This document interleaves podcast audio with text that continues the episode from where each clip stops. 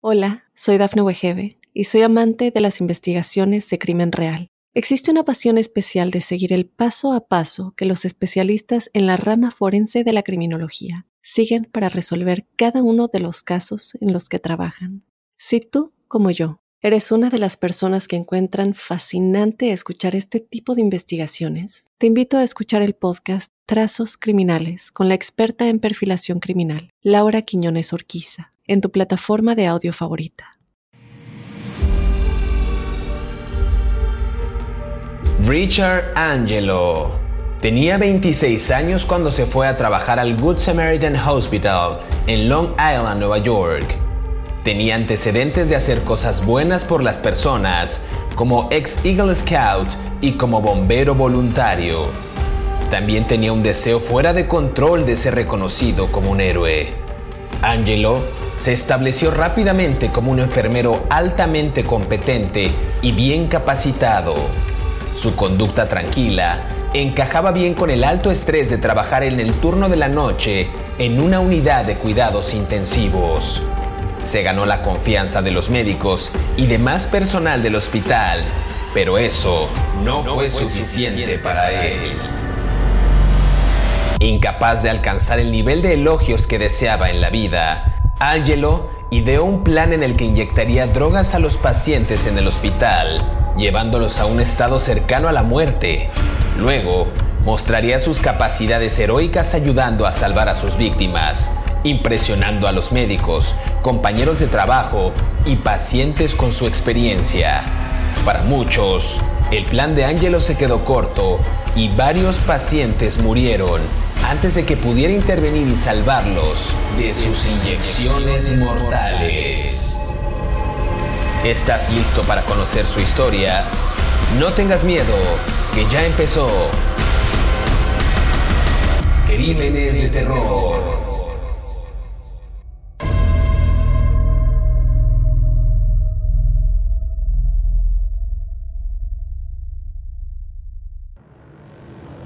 Bienvenidos a Crímenes de Terror. Si aún no te has suscrito al podcast, oprime el botón de seguir en la plataforma en la que nos estés escuchando, ya sea en Spotify, iHeartRadio, Amazon Music o Apple Podcast. Así podrás recibir cada sábado la notificación de un nuevo episodio de Crímenes de Terror. En esta ocasión en el podcast hablaremos de Richard Angelo, un enfermero en el Good Samaritan Hospital en Long Island, conocido como el Ángel de la Muerte por ponerle inyecciones letales a muchos de sus pacientes. Fue conocido por dedicar la vida a sus pacientes y al hospital en la zona de emergencias y cuidados intensivos. Muchos de sus profesores, cuando él estudiaba, lo catalogaban como un alumno decente que llegaba a tener buenas notas, los médicos le llegaban a dejar los pacientes más críticos para que los atendieran inclusive. Fue voluntario de bomberos tan pronto como tuvo la edad. Los vecinos también admiraban su coraje, siempre estaba dispuesto a ayudar a las personas de su comunidad, pero fue hasta 1987 cuando un caso de un paciente llamó la atención de estos médicos le practicaron algunos exámenes y se encontró pabulón y anectina en su organismo, estos fármacos que producen parálisis muscular y pueden llegar a producir un paro cardíaco. Esto ocurrió en el turno de Richard Angelo, de quien hablaremos hoy en Crímenes de Terror. Y para entrar justo en detalle y comenzar a hablar de este asesino, quiero darle la más cordial bienvenida a mi colega David Orantes, quien semana a semana nos brinda detalles puntuales de estos asesinos seriales. ¿Cómo estás, David? Bien, este, me dieron un manazo en las manos, fíjate, porque me dijeron que soy un bully, que te trato mal. Entonces, este, me voy a contener, trataré de contenerme. Este, las fans, los fans y las fans de Crímenes la, Los fans, los fans. Tú tienes una fan. Oye, bueno, vamos a hablar de, de, este señor que a mí me parece muy interesante. Esta suerte como de black and white, de dualidad del yin and yang, ¿no? ¿Cómo es posible que tú crezcas en una familia? A ver, voy a dar un poco de contexto. los papás de, de Joseph y Al, de, de, este señor, de Richard Angelo, eran Joseph y Alice Angelo, eran dos profesionales con carreras terminadas universitarias. Eh, Joseph era un, um, uh, ¿cómo se dirá en español? Un consejero escolar en una preparatoria en Nueva York, en, eh, en West Islip, Islip en, en Nueva York, y su mamá Alice era una maestra de economía, o sea, era un tipo que vivía rodeado de pues de buenas maneras, ¿no? Por así decirlo. Ahora, la educación no garantiza la, la, la, la educación, valga la redundancia, la educación no garantiza la educación. No, pero este, pero el tipo era un hijo único, querido, llamado, como tú bien dices, lo admiraban los vecinos, era un buen niño, tenía un buen control, eh, no tenía problemas, era un poco calladito, pero nada más, era excedía las expectativas de sus profesores, como tú bien dices, y lo ponían en la lista de honor. Fue Eagle Scout, que es una organización parecida a los Boy Scouts que hay aquí en Estados Unidos y, bombero voluntario y ayudaba a la gente. Sin embargo, y aquí es donde se pone la cosa muy buena, tenía un narcisismo exacerbado, ¿no?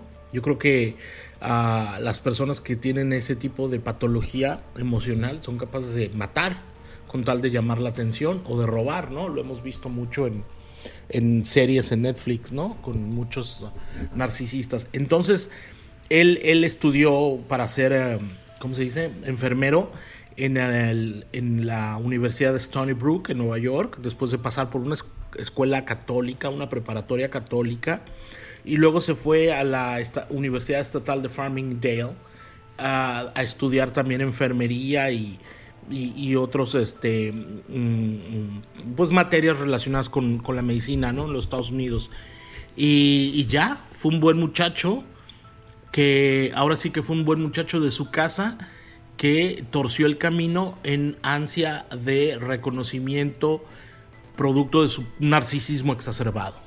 Ese es el panorama, ¿no? Muy buen, muy buen panorama. Creo que nos describe mucho de este sujeto que después sería conocido como el ángel de la muerte. decían justo que cuando Richard Angelo tenía 26 años, fue a trabajar al Good Samaritan Hospital en Long Island, ya lo decía yo al principio, en Nueva York.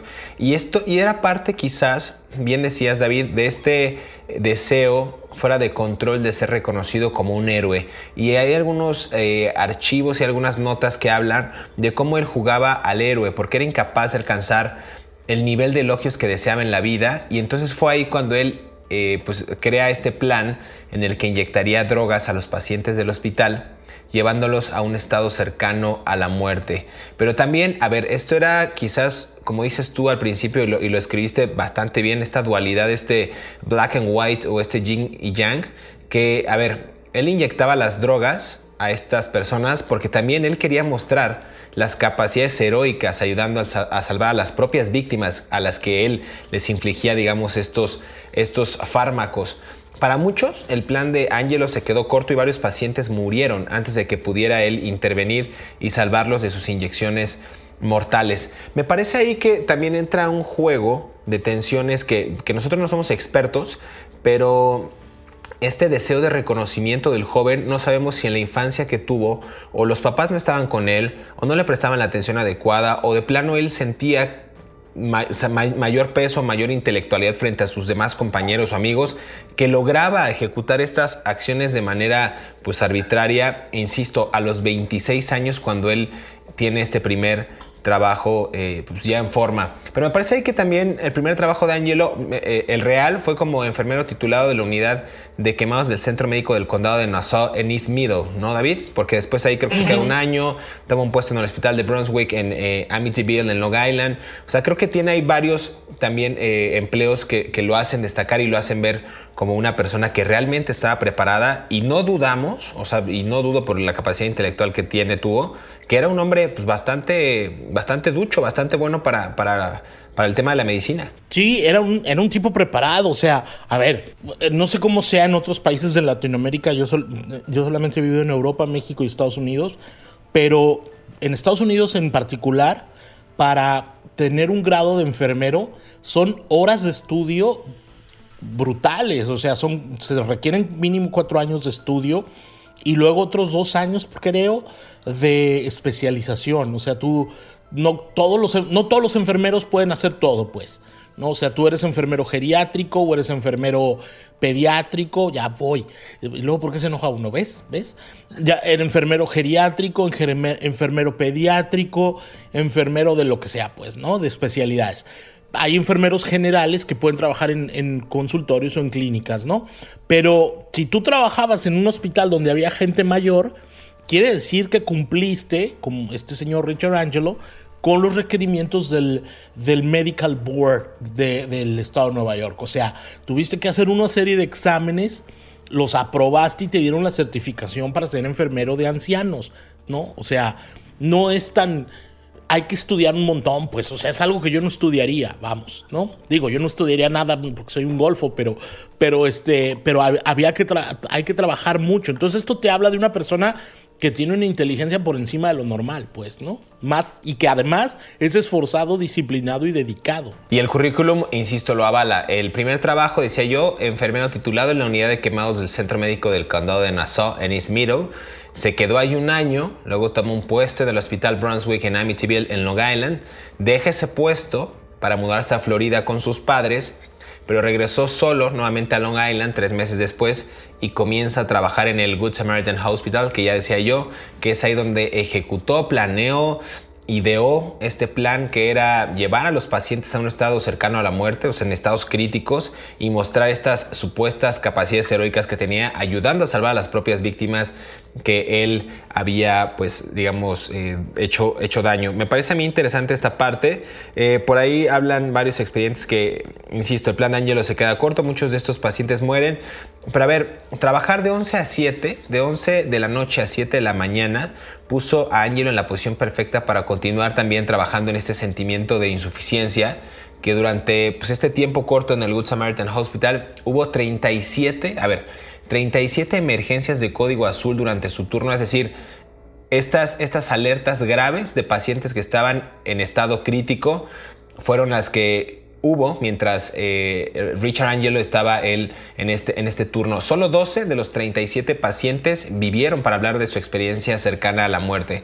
En el siguiente segmento, para ir avanzando aquí en Crímenes de Terror, justo vamos a hablar de cómo era este modus operandi, vamos a tratar de desvelar algún tipo de pues quizás de motivación este personaje para causar esos crímenes y al final vamos a ver cómo termina también pues el destino de este sujeto conocido como el ángel de la muerte. No se despegue, regresamos aquí a Crímenes de Terror, estamos hablando de Richard Angelo.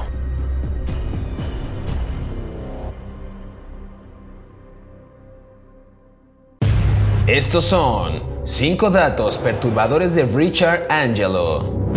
Número 1. Trabajar de 11 de la noche a 7 de la mañana, puso a Angelo en la posición perfecta para continuar trabajando en su sentimiento de insuficiencia, tanto que durante su tiempo relativamente corto en el Good Samaritan Hospital hubo 37 emergencias de código azul durante su turno. Solo 12 de los 37 pacientes vivieron para contar su experiencia cercana a la muerte. Número 2.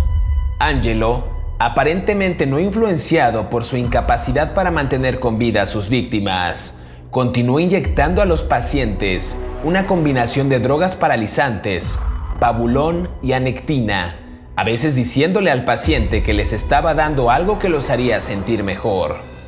Poco después de administrar el cóctel mortal, los pacientes comenzaban a sentirse entumecidos y su respiración se restringía al igual que su capacidad para comunicarse con enfermeras y médicos. Pocos pudieron sobrevivir al ataque. Número 3. El 11 de octubre de 1987, Angelo quedó bajo sospecha después de que una de sus víctimas, Gerolamo Cucci, logró usar el botón de emergencia para obtener ayuda después de recibir una inyección de Angelo. Una de las enfermeras que respondió a su llamado tomó una muestra de orina y la analizó. La prueba resultó positiva por contener las drogas pabulón y ninguna de las cuales había sido recetada al paciente. Número 4. Angelo finalmente confesó a las autoridades y les dijo durante una entrevista grabada, quería crear una situación en la que causara que el paciente tuviera dificultad respiratoria o algún problema y a través de mi intervención o intervención sugerida o lo que sea, saldría como yo. Sabía lo que estaba haciendo, no tenía confianza en mí mismo, me sentía muy inadecuado, dijo Angelo. Número 5. Los abogados de Angelo lucharon para demostrar que su cliente padecía un trastorno de identidad disociativo, lo que significaba que podía desvincularse por completo de los delitos que cometía y no podía darse cuenta del riesgo de lo que había hecho a los pacientes. En otras palabras, tenía múltiples personalidades en las que podía entrar y salir sin darse cuenta de las acciones de la otra personalidad. Sigue escuchando la historia de este asesino aquí en Crímenes de Terror.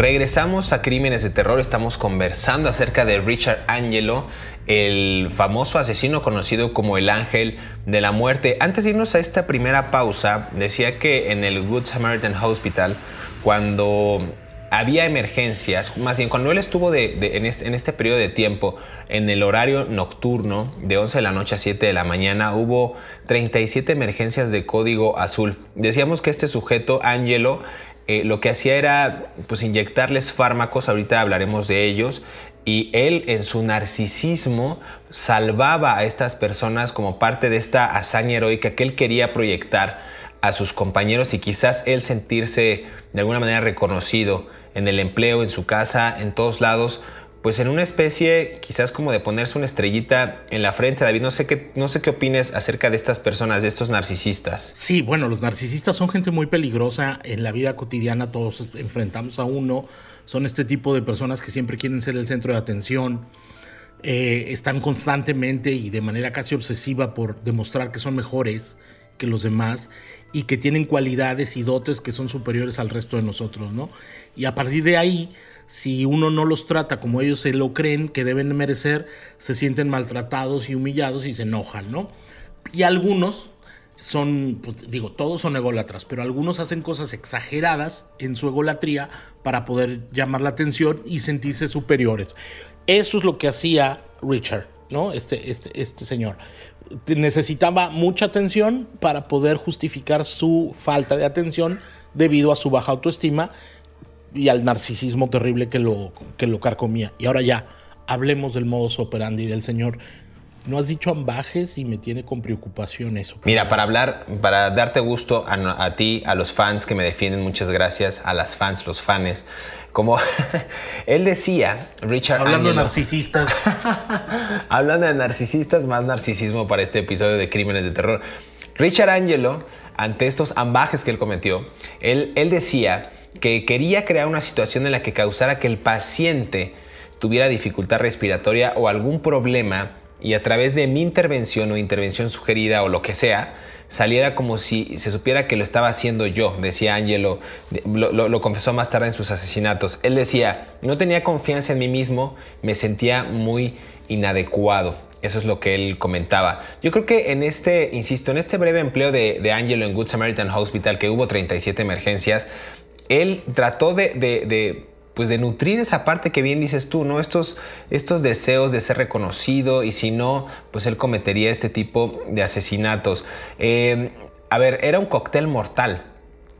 Este, el que empleaba eh, Richard Angelo, eran inyecciones de estas drogas pabulonia nectina que pues, provocaban inclusive este adormecimiento muscular, pero podrían provocar en dosis mayores eh, un paro cardíaco. Y esto me parece interesante hablar de ello porque decían que poco después de, administrar este tipo de fármacos, los pacientes comenzaban a sentirse entumecidos, su respiración se contraía, al igual que su capacidad para comunicarse con las enfermeras y los médicos, y muchos pues no, no, pudieron sobrevivir a este ataque mortal. David, ¿cómo ves esta situación? Creo que ya habíamos hablado en algún momento también de una enfermera Kimberly Clark Science, que cometía más o menos este mismo método de asesinato a través de inyecciones letales. Sí, es, es que claro, porque si tú eres un enfermero y tienes conocimientos de farmacología, como todos los enfermeros en su educación básica, tú sabes lo que puedes provocar, ¿no? Entonces, yo no, yo no sé nada de farmacología, pero me imagino que si tú pones estas dos sustancias y causas un, un shock muscular y un shock en el corazón, estás calculando también, a partir de los conocimientos en farmacología, que, va a durar una determinada cantidad de tiempo. Entonces tú dices, bueno, yo entro a trabajar a las 7, se lo inyecto a las 9, 10 de la, digo, a las 11 de la noche, se lo inyecto a la 1 de la mañana y a la una y media voy a ser el héroe del hospital porque le salvé la vida al señor en un código azul. Pero lo que él no contaba, obviamente, es que los médicos Mm, al revisar a los pacientes después de, que tenían este, estos shocks médicos, encontraban restos y el único enfermero a, cargo era él. Entonces, no sé cómo se inyecte eso, no sé si se lo pones por vía este en el oxígeno o en digo perdón en el suero o se lo inyectes directamente no tengo la menor idea de cómo se hacían esas cosas pero me imagino que que, bueno, no hay crimen perfecto, entonces Richard Angelo iba dejando algún tipo de rastro a partir de las sustancias tóxicas médicas que inyectaba, pero en exceso y que las convertían en tóxicas, en donde todo esto lo iban eh, diciendo, bueno, ¿quién es el enfermero que estaba curso, no? En curso y él siempre llegaba para actuar, entre comillas, como el gran salvador del pobre paciente, hasta que un paciente decía, oiga, el que me vino a salvar fue el que me quiso matar, me puso quién sabe qué cosa, ¿no? Empecemos por ahí, eso me parece a mí una parte muy divertida. Eh, y, bueno, obviamente no, no hay un... No había un apego por la vida humana, o sea, este señor le tenía una falta de respeto a, a los seres humanos eh, terrible con tal de lograr su objetivo de ser el más chipocludo de la cuadra. Totalmente. Y aquí hay, algo bien interesante porque decían los, o sea, varias notas que la pérdida o bueno, la muerte de pacientes en cuidados intensivos pues no sorprendía porque ya eran pacientes que tenían pues alguna enfermedad grave o, la naturaleza traumática de sus lesiones pues, pues no, no impedía que ellos avanzaran. Pero a ver, los médicos del Good Samaritan Hospital registraron algunos casos inusuales en los últimos meses de 1987 los pacientes, bien lo decías tú David, parecían recuperarse y de repente los administradores de esos hospitales o los directivos pues se alarmaban porque de repente estos sujetos ya entraban en un estado de shock o tenían estos dolores o parálisis musculares e inclusive tenían estos paros cardíacos. Seis muertes sospechosas entre el 16 de septiembre y el 11 de octubre justo dejaron desconcertados a los médicos hasta que dicen que el asesino, estamos hablando de Richard Angelo, cometió un error crítico. Repito, no hay un crimen perfecto como, como bien mencionas. Y el 11 de octubre, luego de la muerte de dos sujetos que estaban en estas postoperaciones o en recuperación en un solo día, un hombre barbudo, corpulento, se acerca a un paciente de nombre Girolamo Cushi y le dice, voy a hacer que te sientas mejor. ¿No? El visitante, este, este enfermero, le inyecta algo en el tubo intravenoso de Cushy y le produce entumecimiento inmediato, dificultad para respirar. El paciente tuvo la fuerza suficiente para llamar a una enfermera y su vida pues se salvó, pero le brindó justo a las autoridades pues digamos que el, el, testigo, o sea, la, pues el testimonio, perdón, de quién era ese sujeto que le había inyectado esa sustancia. Es por un tubo intravenoso, respondiendo a la, a la duda.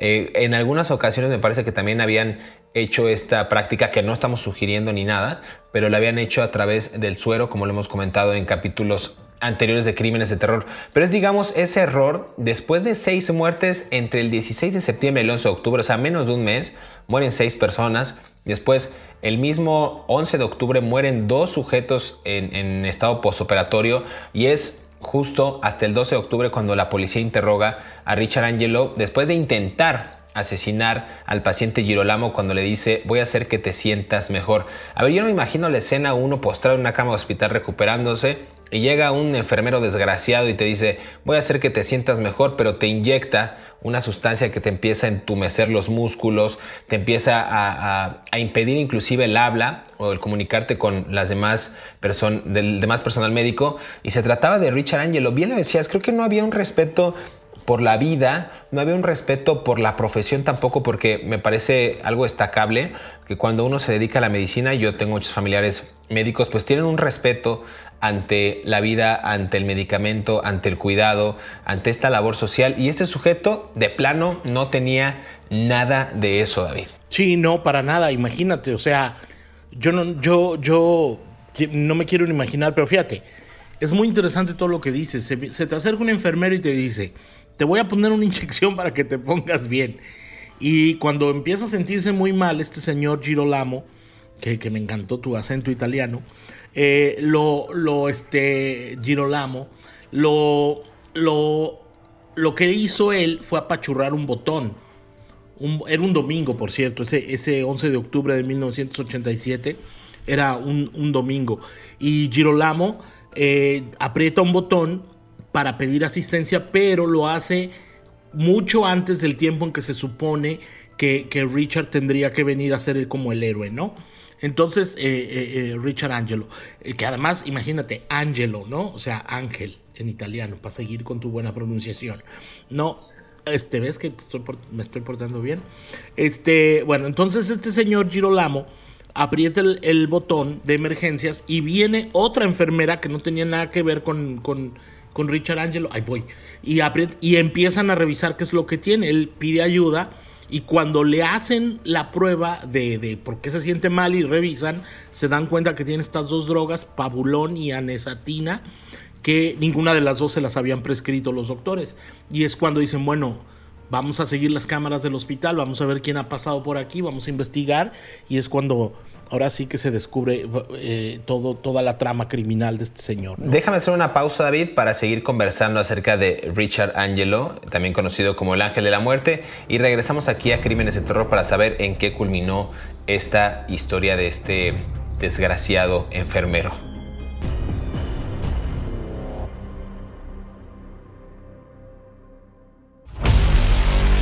Angelo fue declarado culpable de dos cargos de asesinato por indiferencia depravada, asesinato en segundo grado, un cargo de homicidio involuntario en segundo grado, un cargo de homicidio por negligencia criminal y seis cargos de agresión con respecto a cinco de los pacientes, y fue sentenciado a 61 años de prisión o cadena perpetua. Sigue escuchando la historia de Richard Angelo, mejor conocido como el Ángel de la Muerte, aquí en Crímenes de Terror. Regresamos a Crímenes de Terror, el último bloque acerca del Ángel de la Muerte, este sujeto que asesinó a varias personas inyectándoles pues fármacos controlados y fármacos que le pudieron haber provocado a las personas desde lesiones eh, entumecimiento muscular y al final inclusive paros cardíacos. Hablamos de este sujeto y hablamos del caso y el paciente Girolamo, eh, eh, David, donde descubren justo este 11 de octubre de 1987, después de una alarma que él emite, pues que se trataba de Richard Angelo quien le había suministrado estos fármacos. El 12 de octubre la policía lo interroga a Richard Angelo y él, como el único enfermero en turno esa noche, con barba, como lo había descrito este sujeto, pues que era un sospechoso natural en el ataque del señor Girolamo. Para el 3 de noviembre, los resultados de las pruebas de laboratorio confirmaron que este señor había recibido la inyección de pabulón, induciendo una parálisis muscular que le pudo haber provocado la muerte por asfixia. Entonces, este caso es relevante porque da cuenta de quién era eh, Richard Angelo y termina también por, pues digamos, por hundirlo, David. Sí, lo que pasa es que van a su locker, ¿no? Van a su casillero y empieza, porque ah, te decía un poco, la policía empieza a investigar, bueno, quién fue la persona que estuvo, la última persona que estuvo hablando con Girolamo. Y entonces Cockit. Y entonces la, la, la policía empieza a rastrear todas las personas que estaban alrededor en el hospital en ese momento de guardia. Todos los hospitales tienen cámaras, por supuesto. Sobre todo las estaciones de enfermeras tienen cámaras, como es así como un procedimiento de rutina por seguridad de ellas, ¿no? O de ellos, eh, o de ellas. Este, digo, no me vayan a pegar por ser políticamente incorrecto. Entonces, este, vinieron los policías, tomaron los videos de las cámaras y vieron que la única persona que se había acercado a Girolamo era, era Richard Angelo, ¿no? Ricardo Ángel. Y fueron a investigar su casillero y en el casillero pues encontraron restos de fármacos que inyectaba en los pacientes. Y yo creo que esa fue la prueba concluyente que decía, bueno, este señor ha trabajado en un montón de, ocasiones en este curso de como enfermero en la noche, ha habido muchos códigos azules, blue codes, ha habido muchos pacientes, vamos a investigarlo, encontraron las pruebas y yo creo que a partir de ahí pues fue casi casi coser y cantar para la policía, ¿no? Era un caso muy fácil de resolver hasta cierto punto, ¿no?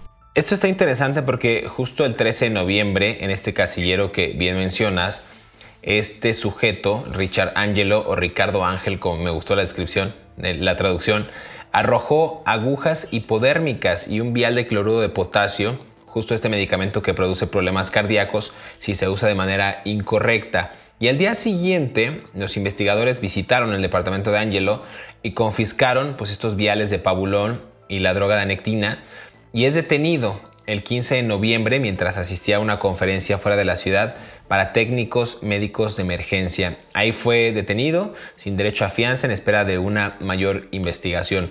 Y ahí también da cuenta de cómo el sujeto pues seguía preparándose, seguía con su vida normal, un sujeto inteligente, un sujeto que quería pues seguir avanzando en esta conferencia para técnicos médicos de emergencia. Y ahí es cuando bajo custodia Angelo pues confesó una serie de asesinatos, estimando pues que usó el pabulón y la nectina para envenenar a un promedio de dos pacientes por semana durante septiembre y principios de octubre de 1987. Entonces, volvemos al punto eh, medular e inicial, que cuál era el motivo de Ricardo Ángel, de Richard Angelo, pues convertirse en un héroe, llegando justo a la escena a tiempo para salvar a sus víctimas y como le indican eh, pues claramente los registros, su plan pues tenía fallas letales. Es decir, este sujeto en varias ocasiones intentó salvarle la vida a algunos y pues lo logró y en algunos otros casos pues no. Pero también ahí valdría la pena, no sé si existe en un archivo o algo similar, si algunos de los pacientes que salvó tuvieron algunas secuelas del daño infligido, porque no son drogas eh, pues comunes, ¿no? Se trata de medicamento controlado que puede provocar pues graves eh, pues, graves contrariedades al cuerpo humano, inclusive la muerte. Pero así es como termina, digamos, la carrera criminal de Richard Angelo David. No sé si hay algo más que agregar, nos queda también cinco minutos, pero eh, para ir matizando pues el, capítulo de hoy. Sí, bueno, él lo, lo detuvieron, el, acuérdate que él intentó matar a este, a Girolamo, el 11 de octubre y casi un mes después, el 15 de octubre, lo detuvieron. Digo, el 15 de noviembre, perdón, de 1987, eh, en los registros públicos de, de, Nueva York está su primer ingreso en la cárcel, de la cual ya no saldría, simplemente de la cárcel de un condado fue transferido a una cárcel de máxima seguridad en, en cerca de Syracuse. Eh, a ver, él mató comprobadas a ocho personas se salvaron 26. Incluso él mismo salvó algunas de esas 26. Los abogados en el juicio dijeron que tenía un desorden de personalidad múltiple y que no estaba consciente de una personalidad no estaba consciente de lo que hacía la otra personalidad. Yo no se la creo, pues, El juez tampoco se la creyó. Y en diciembre de 1989, si mal no recuerdo, fue declarado culpable de dos cargos de homicidio intencional y luego un cargo más de homicidio accidental y otro cargo más de homicidio por negligencia, o sea, cuatro cargos con diferentes rangos, ¿no? Ah, y se le condenó a, a 61 años de cárcel, si mal no recuerdo, ¿no? Ahorita tiene 58 años de edad, si las matemáticas no me fallan, tomando en cuenta que nació en el 62 y, vive en una, en una cárcel de Great Meadows, en Correctional Facility, que, valga la, la, redundancia, es una correccional, es una cárcel de máxima seguridad. Entonces, eh, él no mató a nadie a balazos, no mató a nadie con violencia, entre comillas, aunque sí violentó el cuerpo de los pacientes, pero está rodeado de puros delincuentes que sí mataron personas de manera muy violenta, ¿no? Eh, me imagino que debe ser una vida muy difícil para alguien educado, profesional y culto.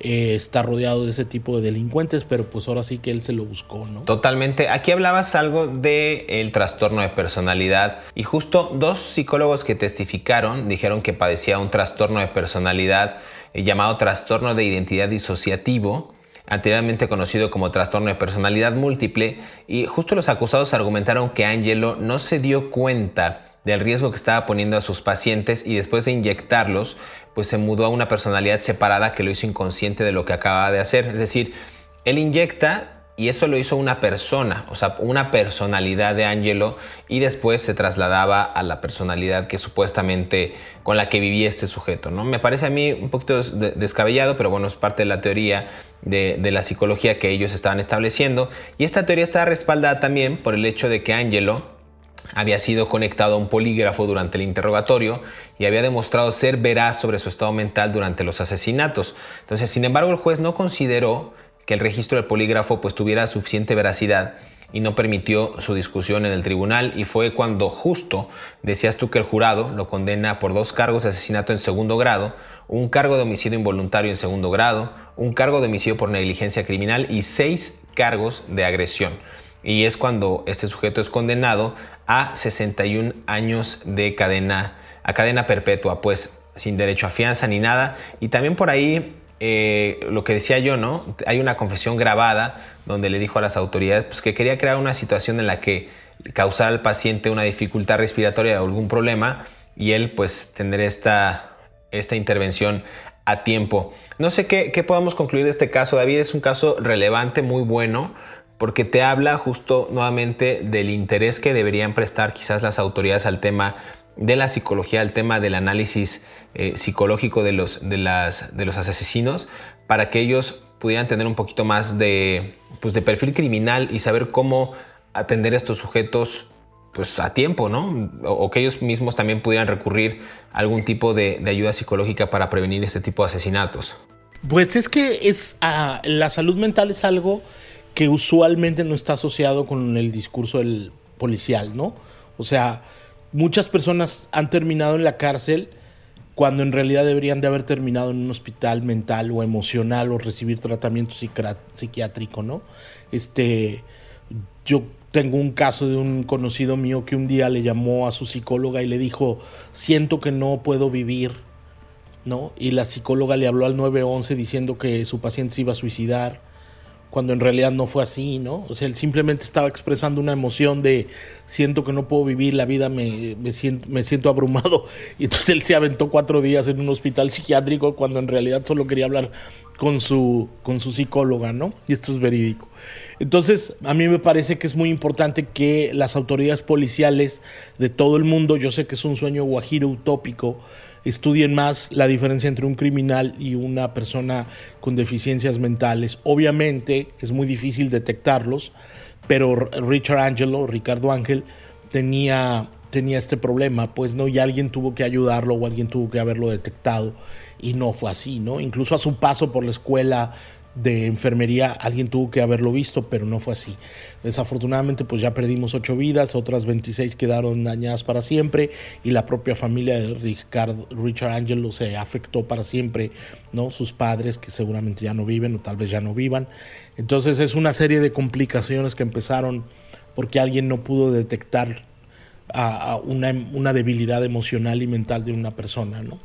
Este, y bueno, pues ya un señor que se dedicaba a inyectarle mm, sustancias a personas que debía de cuidar, pues imagínate, no tenía ningún reparo por la vida humana como ningún asesino en serie la tiene, ¿no? Pues es hora de despedirnos. Muchas gracias, David. Queremos agradecer también a aquellos que cada sábado sintonizan un nuevo episodio de Crímenes de Terror. Recuerden que estamos leyendo sus comentarios a través de las redes sociales de Mundo Now y también a través de nuestras cuentas personales. Recuerden que pueden repetir este podcast cuando quieran y a la hora que quieran y tampoco olviden activar el botón de seguir en la plataforma en, que, en, la que nos estén escuchando como Spotify, Apple Podcast, Amazon Music o iHeartRadio, justo para que les llegue la notificación y sean los primeros en disfrutar de estas aterradoras historias. Hasta pronto, nos escuchamos en el próximo episodio de Crímenes de Terror.